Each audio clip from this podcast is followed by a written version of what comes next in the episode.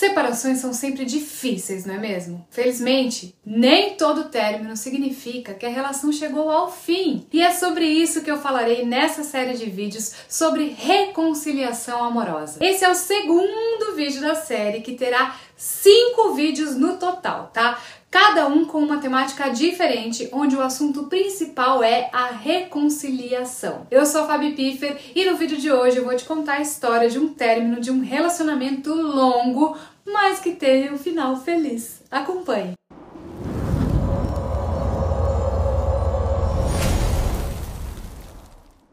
Começar contando uma história emocionante que vai te servir de inspiração para não desistir do seu amor. Essa história é de uma consulente que nos procurou no início de 2022 porque queria reatar o seu casamento de quase 20 anos que tinha chegado ao fim. É importante lembrar que nós trocamos os nomes de todos os envolvidos para preservar a identidade dessas pessoas, tá? Por isso eu vou chamá-la de Cláudia, ok? Cláudia nos procurou muito deprimida, pois o seu marido tinha deixado para ficar com outra. Ela nos contou que descobriu a traição ao ler certas mensagens no celular de Elias, seu namorado. Nas mensagens ele dizia que o casamento estava indo mal, que queria largar sua esposa e que estava apaixonado pela Débora, amante dele. Cláudia nos contou que no início ela mandou o marido embora, que ficou revoltada com a situação e que nem cogitou em perdoá-lo. Mas um tempo depois ela percebeu a falta que o marido fazia na vida dela, principalmente também dos dois filhos adolescentes, que amavam muito o pai e culparam a Cláudia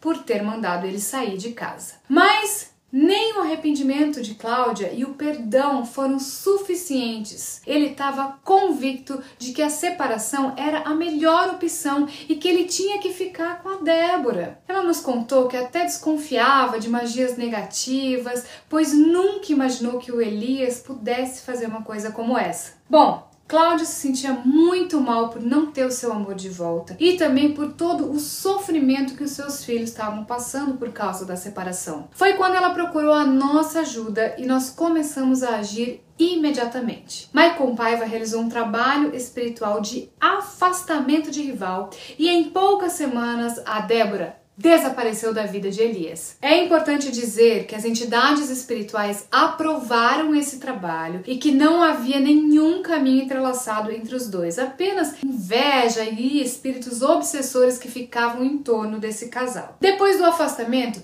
Elias já dava sinais de que queria voltar pois estava mais preocupado com os filhos, visitava Cláudia com frequência para conversar, mas através do acompanhamento espiritual ficou decidido que era melhor intervir com uma amarração amorosa. Após o trabalho espiritual, não demorou nem duas semanas e Elias já estava morando com a Cláudia novamente. Ai.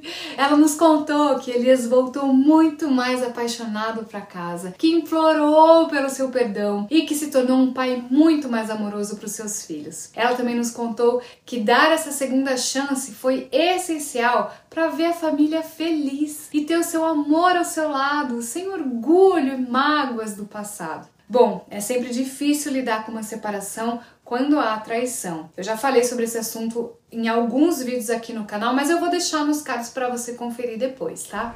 Mas não podemos nos esquecer da importância da reconciliação amorosa, de proporcionar uma base familiar digna para os filhos, de ter alguém especial ao seu lado e de lutar contra o nosso orgulho em nome do que sentimos pelo outro. E se você está nessa situação também, não desista do seu amor. Procure ajuda espiritual no espaço Recomeçar e saiba como ter o seu amor de volta o quanto antes.